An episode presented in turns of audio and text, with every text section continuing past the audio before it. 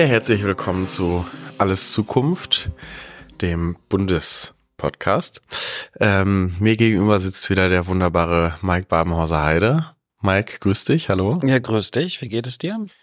Mir geht's gut. Ich bin Florian Pakowski und wir äh, dürfen euch wieder heute in den Podcast mitnehmen. Ja, genau. Ähm, Du genau. bist Florian Pankowski. Und du bist Mike Babenhauser Heide, wie ich ja gesagt Genau. habe. Und du nicht. Genau, wir sind jetzt beide ausreichend vorgestellt. Das denke ich auch. Ja. Ja, lieber Mike, wir, wir haben gestern den ESC geguckt Mhm. und ähm, heute nehmen wir eine Podcast zum Eider Hobbit auf. Genau. Das heißt, wir sind an einem Sonntag jetzt. Richtig. Wir, äh, ne? Und äh, wie fandest du es denn gestern? Ja, wir haben ja zusammen geguckt hier bei mir. Ja. Wir sitzen auch wieder hier bei mir in der Wohnung.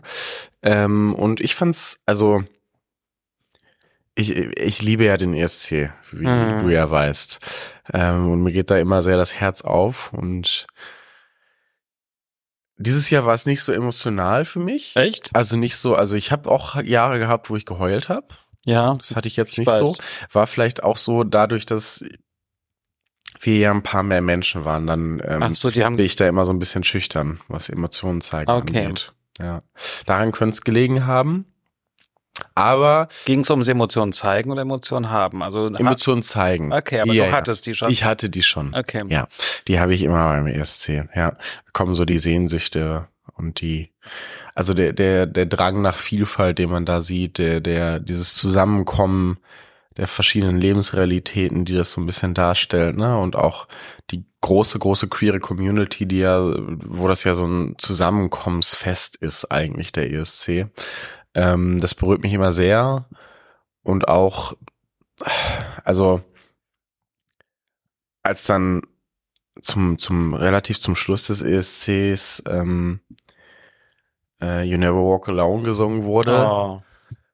und da auch der ukrainische Chor dann gezeigt wurde mit den jungen Menschen.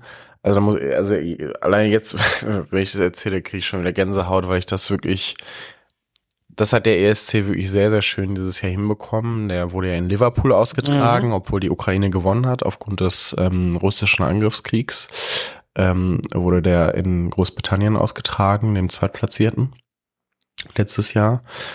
Und ich finde, sie haben es sehr schön hingekriegt, die Übergänge so zu machen, dass beide Länder gut vorkommen, dass das ein gemeinschaftliches Projekt ist und dass auch gezeigt wird, Europa ist stärker als der Hass, der da gerade geschieht mit der Ukraine. Ähm, und das fand ich sehr, sehr schön. Und als dann You Never Walk Alone die Menschen von hinten kamen Mhm. und das so ein, also ich bin ja so ein, so ein Mensch, äh, der, den, dem packt sowas. Also andere Menschen denken sich dann, äh, das Ja, ist jetzt ja. ein bisschen viel Inszenierung. Da bist du, glaube ich, eher der Part hier in der Runde. ähm, aber ich mag sowas, ne? Ich mag solche großen Bilder. Das finde ich immer schön. Nee, beim ESC bin, ist das tatsächlich die eine Ausnahme im Jahr, wo ich das auch akzeptieren Mein Gott. kann. Genau, Ja. aber ich fand auch Großbritannien äh, super Host. Mhm. Ich meine, es ist äh, eine schwierige Rolle, als Zweitplatzierter zu hosten Ja. und den Erstplatzierten, wo ein Krieg tobt, mit einzubeziehen. Das haben sie auch in den Halbfinalen sehr gut hingekriegt.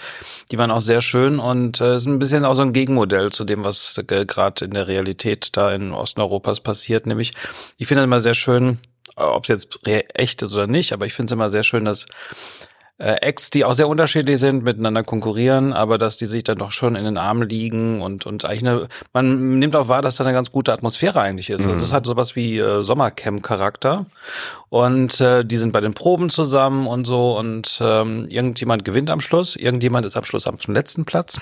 Hm. Da wollen wir jetzt nicht Genau, äh, manchmal verdient, manchmal unverdient. In diesem Jahr würde ich sagen, dass äh, durchaus unverdient war. Aber äh, der erste Platz war auf jeden Fall verdient, muss ich sagen. Mhm. Und äh, ja, also mir ging da das äh, an einigen Stellen auch das Herz auf und äh, ähm, also es war auch schon der Anfang allein. Mhm. Also äh, das ist äh, so ein guter ES, äh, gutes ESC-Finale lebt ja von einem guten Start Ja. Und ähm, Und in diesen, also vielleicht holen wir das Bild einmal in die Köpfe der Menschen. Also der, der Start war ähm, der, der Vorjahressieger, Mhm. die, die Vorjahresband ist in diese U-Bahn-Schächte gegangen in der Ukraine, wo ja, Ja. gerade für die Menschen das Leben stattfindet, weil sie da geschützt sind vor den russischen äh, Angriffs, äh, von, der, von der russischen Bombardierung. Das heißt, da kommen immer ganz, ganz viele Menschen auch zusammen da unten. Mhm. Also da findet das Leben teilweise statt. Und das war der Start, wie sie da runtergegangen sind und da den Song gesungen haben Ja. aus dem letzten Jahr.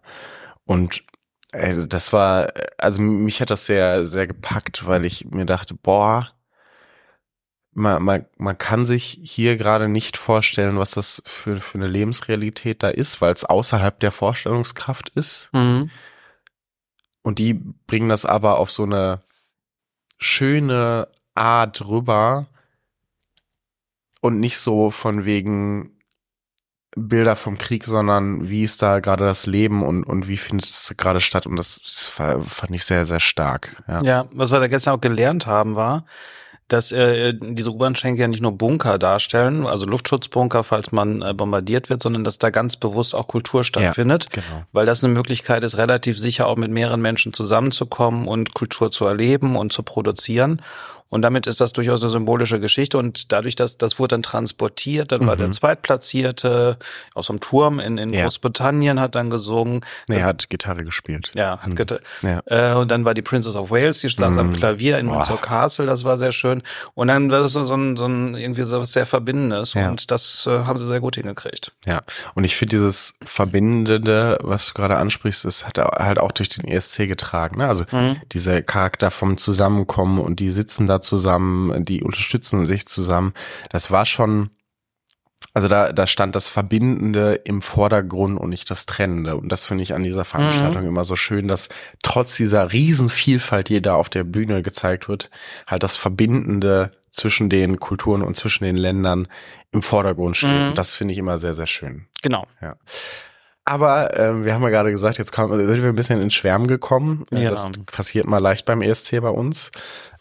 Ähm, aber wir haben ja ein, ein Thema, was auch mit Vielfalt zu tun hat. Ja, ähm, und zwar wollen wir heute über den Eider Hobbit sprechen. Genau, deswegen kommt diese Folge am Mittwoch raus, statt am Freitag. Deshalb wird's eine Special-Folge, Ja. äh, so kann man sie, glaube ich, nennen. Ähm, genau, es kommt am Mittwoch raus, weil am Mittwoch, ähm, also am heutigen Tag, wenn ihr das hört, Mhm. Ähm, der Eider Hobbit 2023 ist. Und ähm, der Eider Hobbit ist der internationale Tag gegen Homophobie, Inter- und äh, Transphobie. Wir sagen ähm, dazu, oder ich sage dazu immer, immer Hass, also statt Phobie Hass, weil Mhm. Phobie ja eine, ähm, ähm, eine ähm, diagnostizierte Sache ist und ähm, Das ist ja ich keine finde, Angst, das ist einfach Hass. Genau. Äh, und ich finde, da geht's eher um Hass. Ähm, manche nennen es auch Feindlichkeit. ne? Genau, Ähm, Feindlichkeit ist eigentlich ein Transfeindlichkeit. Sehr, sehr, sehr stark Begriff. So, ähm, und dieser Tag steht im, im Fokus von ähm, Queerhass, Queerfeindlichkeit, ja, Mhm. also ähm, und den gibt's jetzt schon seit seit vielen, vielen Jahren. Seit Äh, 2005. Seit 2005. Und ähm, ich finde an diesem Tag ganz schön, dass klargestellt wird, dass wir noch nicht so weit sind, wie manche behaupten. Mhm. Und dass dieser Fokus auf den Hass gegenüber Menschen, weil das ist es am Ende, im Endeffekt, und gegenüber den Lebens- und Liebensweisen der Menschen, ähm, dass der da im Fokus steht, international, und da ähm, ja ganz viele Queers zusammenkommen und äh, klar darstellen, damit können wir als Gesellschaft nicht leben. Genau. Man kann ihn auch den Tag gegen Queerfeindlichkeit, um das ein bisschen umfassender äh, da Genau. äh, auszudrücken, benennen. Ähm, und ähm, Heider Hobbit hat sich äh, sozusagen durchgesetzt, also auch ein Begriff, der, der im Ohr bleibt. Ja, Es gibt jetzt die Überlegung, ob man es Heider Hobbitan nennt oder dann noch weitere Buchstaben ranmacht. Äh, kann man stehen, wie man möchte zu. Ähm, aber äh, Eider Hobbit ist das, was so das Geläufige ist. Ähm, es gibt ja einige Tage im Jahr, wo es Mhm. um queere Rechte geht, aber das Besondere an diesem Tag ist, dass es da jetzt nicht darum geht, äh, um äh, jetzt ähm, praktisch äh, beispielsweise Tag der lesbischen Sichtbarkeit oder sowas, also so, so grundsätzlich Tage, sondern ganz speziell ums Thema Queerfeindlichkeit. Mhm. Und den gibt's ähm, seit 2005, war das, glaube ich, habe ich Ja. gerade gesagt. Ähm, und ähm, die Idee ist, diesen Tag zu nehmen, weil an dem Tag hat ähm, die Weltgesundheitsorganisation 1990 mhm. Homosexuell, das hieß Homosexualität, aber das grundsätzlich be betraf das alle Formen des gleichgeschlechtlichen Begehrens. Also mhm. Also natürlich dann auch Bisexualität, ähm, was bis dahin als Krankheit definiert wurde, wurde dann aus dem Diagnosekatalog äh, für Krankheiten herausgenommen. Und, und sag nochmal das Jahr.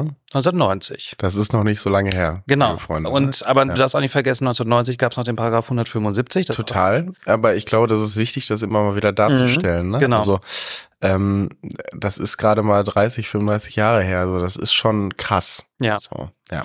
Und ähm, und meine, das ist ja schon eine gute Idee, dass man das mit diesem Tag verbindet, mhm.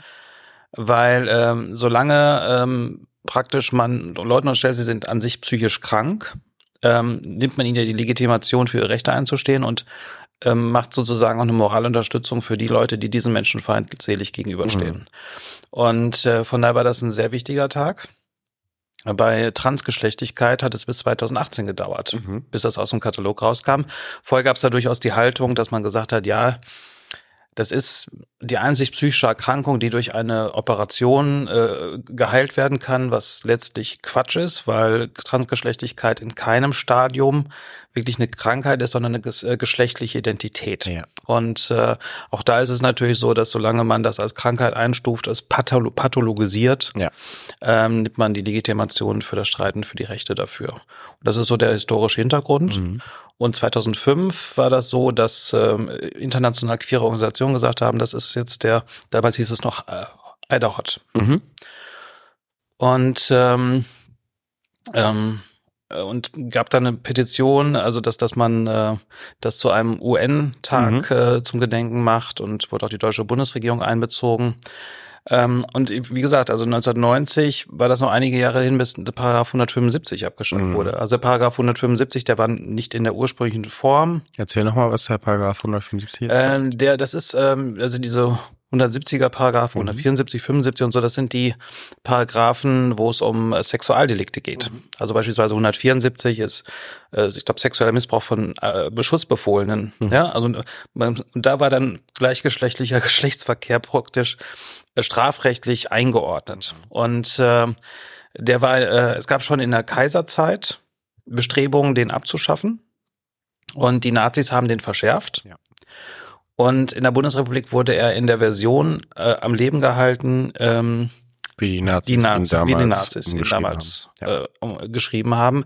Und äh, viele Menschen sind, äh, weil sie äh, Personen des also es betraf nur männliche Homosexualität, bei Frauen hat man damals äh, Sexualität nicht äh, zugestanden. Also die da wurde trotz dessen, ne, ja, auch, genau. Auch vom Staat äh, haben die auch Repressalien bekommen, ja. dann auf Grundlage anderer Paragraphen. Genau. Aber trotz dessen ne, ähm, darf man das nicht nicht vergessen, mhm. nur weil der Paragraph auf Mann-männlichen Sex genau. äh, abzielte, ähm, gab es damals trotz dessen genügend Repressalien auch durch den Staat und die Staatspolizei auch für Frauen ähm, und transidentitäre Menschen. Ja, insbesondere in der Nazi-Zeit, da wurden halt Frauen äh, unter als äh, in der Kategorie asozial ja. eingestuft, wenn sie lesbisch waren. Aber der Paragraph bezog sich auch erstmal auf männliche Sexualität, weil weibliche Sexualität etwas ist, was man jetzt äh, eigentlich früher nicht so als etwas unabhängig vom Mann mhm. äh, definiert hat. Äh, aber auch äh, letztlich danach äh, war es natürlich auch äh, für lesbische Frauen schwierig, dann eine wirtschaftliche Lebensgrundlage ja. zu haben und so weiter. Das ist, äh, Repressionen können auf sehr unterschiedliche Weisen äh, mhm. stattfinden und ähm, der wurde irgendwann entschärft, der Paragraph 175. Und ähm, irgendwann ging es halt darum, dass es unterschiedliche Schutzalter gibt. Mhm. Also du bist äh, 21, du liebst eine Person, die 17 ist wenn das eine Unterschied, äh, eine Person ist, die nicht dein eigenes Geschlecht hat, war das kein Problem. Sobald das ähm, Mann mit dem gleichen Geschlecht war, war es dann auf einmal strafbar. Mhm. Und es gab dann Diskussionen, also die Grünen wollten das ja schon von Anfang an, diesen Paragraphen abschaffen und haben das auch damit begründet, dass es selbstverständlich auch für 17-jährige homosexuelle Männer möglich sein muss, wenn sie ein paar Jahre älteren äh, äh jungen mhm. Mann lieben, dass sie mit denen zusammen sein können. Und ähm, und das wurde auch de facto verunglimpft, dass man da irgendwie dem Missbrauch Tür und Tor öffnen will. Aber es ging ja letztlich nur um Gleichbehandlung. Mhm. Und, ähm, und äh, in den 90er war es dann so, Es gab zwei Paragraphen, die in Ost und West sehr unterschied also unterschiedlich Ja. waren. Das war der Abtreibungsparagraph und der Paragraph 175, den gab es im Osten nicht mehr. Ja. Und da muss man den Ostdeutschen sagen, also das ist eine große Da waren sie bei beiden Punkten sehr fortschrittlich. Ja, äh, ne, das war auch sehr gut, dass sie im Wende, im Vereinigungsprozess gesagt haben, wir möchten jetzt an der Stelle nicht eure hinterwäldlerischen Paragraphen übernehmen, die Leute di- diskriminieren. Deswegen gab es eine unterschiedliche Rechtsgrundlage Ja. im wiedervereinigten Deutschland zwischen Ost und West. Und dann deswegen hat irgendwann die Regi äh, schwarz-gelbe Regierung gesagt, okay, dann schaffen wir den halt ab. So. Aber es war jetzt auch keine Sache, die jetzt mit großer Eloquenz und Freude da gemacht wurde, sondern einfach nur um, äh, ja, weil sie gesagt haben, ist auch, äh, ist ja eh keine, wird jetzt nicht mehr international als Krankheit wahrgenommen. Wir werden das jetzt nicht mehr mit Händen und Klauen verteidigen. Und so wurde letztlich der Paragraph 175 in Deutschland abgeschafft. Und da ist die Entscheidung von 1990 durchaus auch ein Pluspunkt für. Also, dass es eben keine Erkrankung mehr Mhm. ist, sondern eine andere Form der Sexualität. Eine ganz natürliche Form des sexuellen Begehrens. Und äh, deswegen ist dieser Tag wichtig. Genau. Und ähm, jetzt haben wir so ein bisschen auf die Geschichte dieses Tages geschaut und ähm, wenn wir jetzt auf die Jetztzeit blicken, ne, Mhm. ähm, es kommt ja aus allen Ecken immer wieder der Punkt, ähm, warum braucht es überhaupt die Diskussion um Queer Rights? Warum braucht es die Diskussion für ja, äh, für Minderheiten, ne, haben die nicht mittlerweile endlich mal genug? Die dürfen doch jetzt auch heiraten. So. Ja, das ist ähm, immer- das ist immer die Diskussionslage, auf die ich mich zumindest ähm, ja nicht einlassen muss, aber immer mal wieder einlassen darf. Ähm, es ist aber heute immer noch so, dass äh, Queerhass in Deutschland, aber auch international wieder zunimmt. Hm. In Deutschland vor allen Dingen der Hass gegenüber transidentitären Personen einen enormen Schub bekommen hat in den letzten Jahren. Und ähm, international eben, äh, was die Menschenrechtscharta angeht, auch ganz klar ist, dass es, dass die Staaten, die Repressalien gegenüber ähm, äh, queeren Menschen, aber auch gegenüber Frauen Mhm. ähm, machen, wieder zunehmen. Ja, ähm, dass autoritäre Staaten wieder zunehmen und dadurch auch der Hass aufgrund äh, von der Verschiedenheit der Menschen zunimmt. Ähm, und deshalb finde ich es gerade in der heutigen Zeit, trotz dass wir in Deutschland ein relativ fortschrittliches Land äh, sind im Vergleich äh, mit internationalen ähm, PartnerInnen, ähm, trotz dessen oder gerade weil ähm, auch in Deutschland noch genügend Dinge zu tun sind, das Selbstbestimmungsgesetz, was jetzt in die Lesungen geht, ähm, aber auch wir beim, beim Thema Queerhass und äh, transidentitäre Lebensweisen ähm, ja ins Hintertreffen geraten, so Mhm. langsam. Ja, Ja. also ähm, wir bei den, bei den ganzen ähm, Statistiken, die es international gibt, auch wieder abfallen, was diese Rechte angeht, ähm, ist es wichtig, diesen Tag zu zelebrieren und darauf aufmerksam zu machen, dass es, dass Queerhass wieder zunimmt. Und was ich da besonders bedeutend finde in diesem Zusammenhang, ist, dass mittlerweile auch nicht mehr nur rechte Parteien in Deutschland ähm, Queerhass verbreiten, gerade vor allen Dingen ähm, was Drag Queens angeht, äh, wo, wo es einen großen Hass gegenüber gibt, ja, um Erziehung der Kinder und so weiter. Frühsexualisierung, Frühsexualisierung. als ein super Stichwort, was von ganz rechts kommt und was Und- mittlerweile von demokratischen Parteien auch verwendet Genau. wird. Das ist äh, das, was, was mir vor allen Dingen Bedrücken auslöst. Ah, also Mhm. ich finde schon schlimm genug, wenn es Rechtsextreme ähm, auf diese Schiene gehen. Ja, da erwarte ich es ehrlich gesagt aber auch nicht anders. Aber wenn Konservative Mhm. auf diese Züge mit aufspringen, dann ähm, haben wir wirklich auch ein echtes Demokratieproblem. Das Ja. möchte ich ganz klar so sagen, weil ähm, immer wenn es darum geht, dass Hass auf Menschen legitimiert wird oder zumindestens der Weg dafür eröffnet wird, diese Menschen als andersartig, als abwertig zu bezeichnen, dann ist für mich einfach eine Grenze erreicht in der Diskussion. Und dass das gerade viele in der Bundesspitze ähm, der, der Union, ja, vor allen Dingen in der CSU, aber auch teilweise in der CDU, ähm, gerade verbreiten, was, was ähm, einfach auch Lügen über Mhm. Transidentität und Drag Queens angeht, ähm, unter den Denkmantel des Selbstbestimmungsgesetzes, was ja gerade in der Diskussion ist, ähm, finde ich das einfach nur abartig. Und ich finde es ist vor allen Dingen echt krass, dass es in dieser, in diesen beiden Parteien keinen Aufschrei dagegen gibt, Mhm. dass ähm, führende Köpfe dieser Parteien ähm, diesen Hass verbreiten und diesen Hass aufgrund ja Geschlechtsidentität, Geschlechtlichkeit oder oder ähm, wie man lebt und wie man liebt ähm, verbreiten. Das finde ich wirklich ähm, ganz ganz bedenklich für unsere Demokratie. Ja, also wir wissen ja, dass nicht alle Menschen, die in dieser Partei sind, die- dieser Auffassung sind. Wir würden uns Wir haben freuen. beispielsweise auch in NRW, ne, also das muss man dazu Mhm. sagen, ähm, ein Landesverband, der sehr, sehr viel mit uns gemeinsam in der, in der Landesregierung bewegt, ja, Ja. auch was queere Rechte angeht. Ähm, das darf man dabei nicht vergessen. Ähm, aber auch da, ähm, Man muss sagen, Jetzt muss ich natürlich ein bisschen vorsichtig Ja. sein, weil wir mit, der, mit denen in der Regierung sind, aber auch da höre ich keine Aufschrei, Mhm. was diese Themen angeht. Also man muss sagen, in der NRW beispielsweise Finanzierung der CSDs Mhm. durch, durch das Land, also auch gerade CSDs im ländlichen Raum, Ja. was glaube ich ein sehr guter, gute Förderungsmaßnahme ist. Aber ähm, das stimmt schon. Also da, da, da hätte ich ganz gerne mal äh, so ein Stoppsignal und auch Ja. dann nach außen. Ich weiß, man weiß natürlich nicht, was da intern in den Gremien abläuft.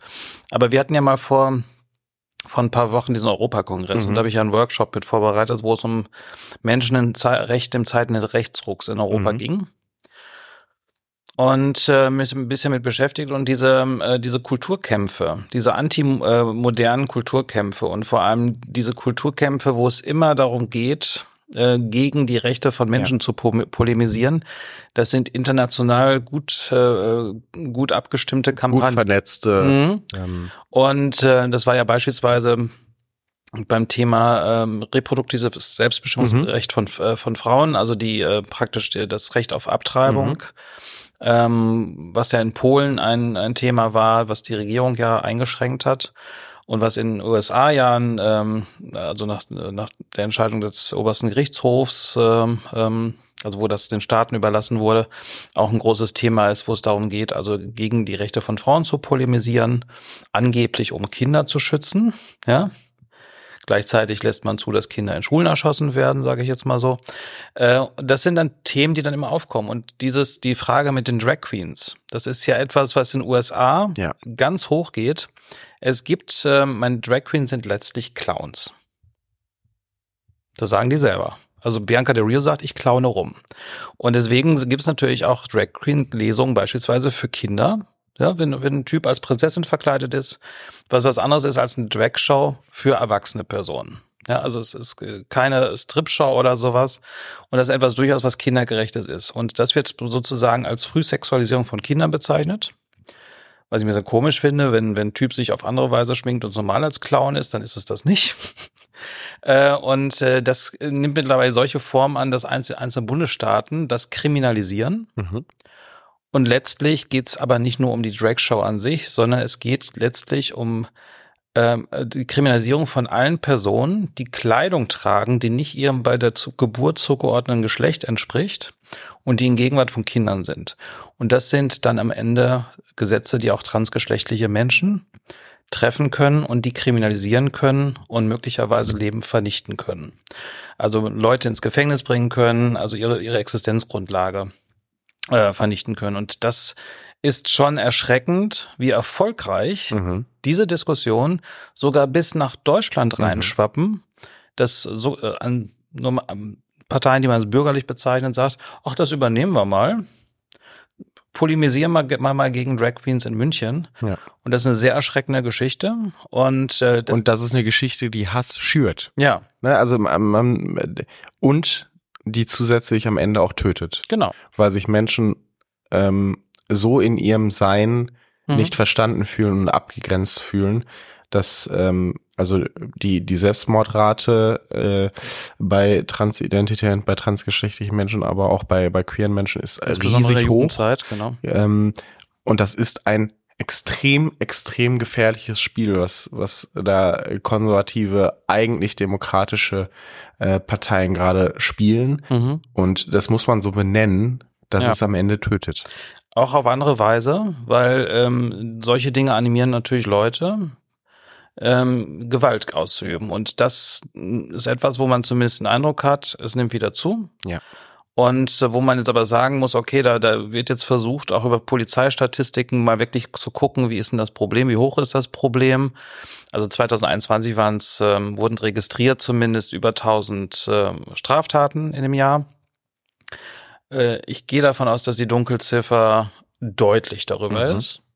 Also bei der Frage der nicht angezeigten und der falsch zugeordneten Straftaten, beziehungsweise die, die nicht in der Statistik sind, brauchen wir gar nicht drüber reden.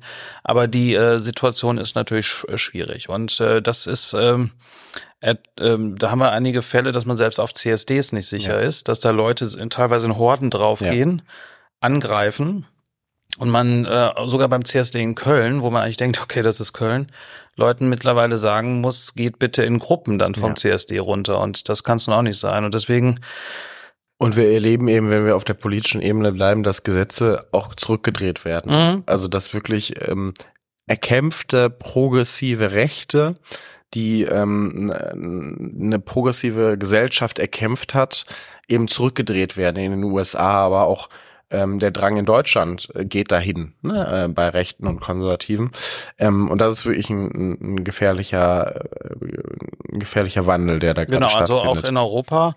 Äh, ja. Uganda ist ein krasses Beispiel. Okay, das ist noch nicht vom Präsidenten unterzeichnet, soweit ich weiß, aber es äh, besteht äh, für ähm, es gibt Parlamentsbeschlüsse, dass, dass die Todesstrafe möglich ist für Leute, die ja. gleichgeschlechtlichen Sex haben. Und natürlich sind das all diese rechten Kulturkämpfe, die auch darauf ausstrahlen. Und die Erzählung ist, dass, dass alle äh, die Kämpfe für Gleichberechtigung, Freiheit und äh, gleiche Rechte so ein, so ein westliches Kulturding sind, die man besser nicht übernimmt, weil man wird sonst dekadent. Ja. Und äh, das ist schwierig. Und deswegen ist dieser Tag sehr wichtig. Genau, und deshalb ist es wichtig, an diesem Tag äh, klar Flagge zu bekennen mhm. und zu zeigen, in Vielfalt verbunden, ja, nicht nur die Community, sondern wir alle als Gesellschaft und ähm, äh, klar aufzuzeigen und zu sagen, es ist gefährlich, was da gerade in Deutschland, mhm. aber auch international getrieben wird, weil am Ende kann es jeden treffen, eine jeder und einen jeden, ähm, wenn wenn diese Kräfte ähm, Überhand gewinnen, dann sind eben nicht nur queere Rechte äh, unter Beschuss, sondern auch äh, Menschenrechte, sondern auch Frauenrechte. Also es geht alle in der Gesellschaft etwas an, dagegen aufzustehen.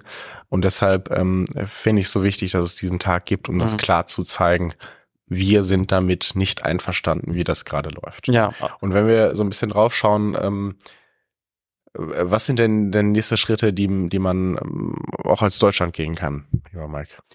Also was jetzt natürlich passiert, es gibt ja dieses, ähm, diesen Aktionsplan gegen ja. Queerfeindlichkeit, also da werden Organisationen unterstützt, ja, da, da ist immer ein Budget von 70 Millionen drin und wo so Programme gemacht werden äh, und das, wenn das ins Laufen kommt, wäre das schon eine gute Hilfe. Und grundsätzlich, also das ist ein anderer schon seit Jahren ähm, Plan, den man ähm, im Auge hat, nämlich äh, den Artikel 3 des Grundgesetzes zu mhm. ergänzen. Artikel 3 des Grundgesetzes ist ja sozusagen nach dem Zweiten Weltkrieg der permanente Abschied äh, vom Menschenrecht des Dritten Reiches. Also niemand vom darf, Menschenunrecht ja, des Dritten Reiches. Ja, vom, vom, äh, vom äh, genau vom Menschenunrecht beziehungsweise vom Menschenbild des Dritten Reiches. Also niemand darf aufgrund seiner äh, Religion, Geschlecht und so weiter diskriminiert werden kann. Ähm, und äh, was damals natürlich fehlte, ist, ist die, ähm, äh, weil der, es war eine andere, noch eine andere Gesellschaft. Der Paragraph 175 blieb ja auch in Kraft, nämlich die das Diskriminierungsverbot aufgrund was dem, was man sexuelle Identität nennt, also oder sexuelle Orientierung. Und da gibt's Bestrebungen und das äh, sieht ganz gut aus, dass es funktioniert, dass das in den Artikel 3 des Grundgesetzes mit reinkommt. Und das wäre natürlich ein endgültiger Abschied und äh, etwas, was nicht mehr zurückgedreht werden kann äh, bei der Frage, äh, welchen Stellenwert haben wir in der Gesellschaft und dem Recht gegenüber. Und äh, das sieht momentan so aus, dass, äh, dass das in Verhandlungen ist. Es soll aber abgestimmt werden mit anderen Änderungen des Artikel 3, wo, wo es noch mehr Diskussionsbedarf gibt als bei diesem Punkt. Also bei, beispielsweise, es gibt ja den Begriff der Rasse in Artikel 3 der, des Grundgesetzes. Der, der Begriff ist veraltet. Da müsste man ethnische Herkunft reinmachen. Äh, und, äh, Und äh, es gibt noch eine andere Diskussion, dass neben der sexuellen Identität auch geschlechtliche Identität reinkommen soll.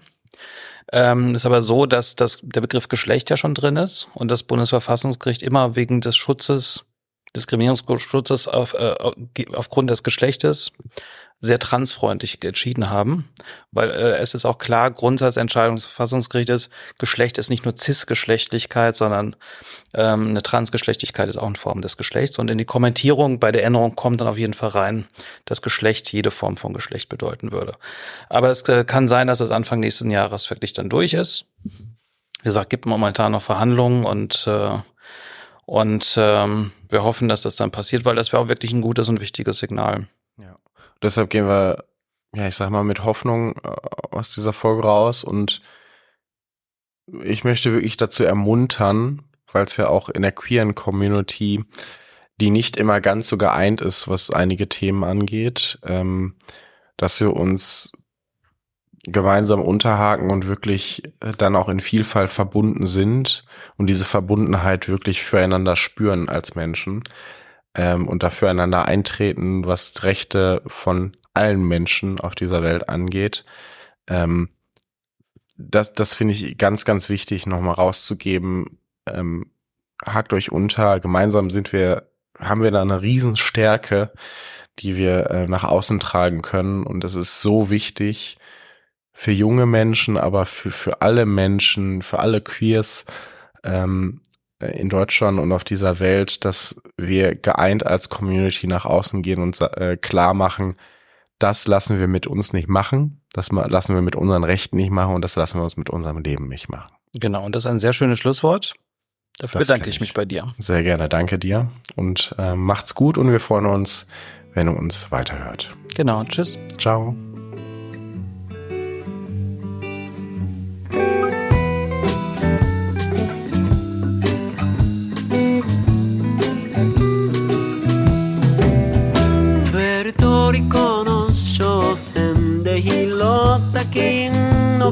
しを片手に2000ドルで売り飛ばされた女王のもとに走る。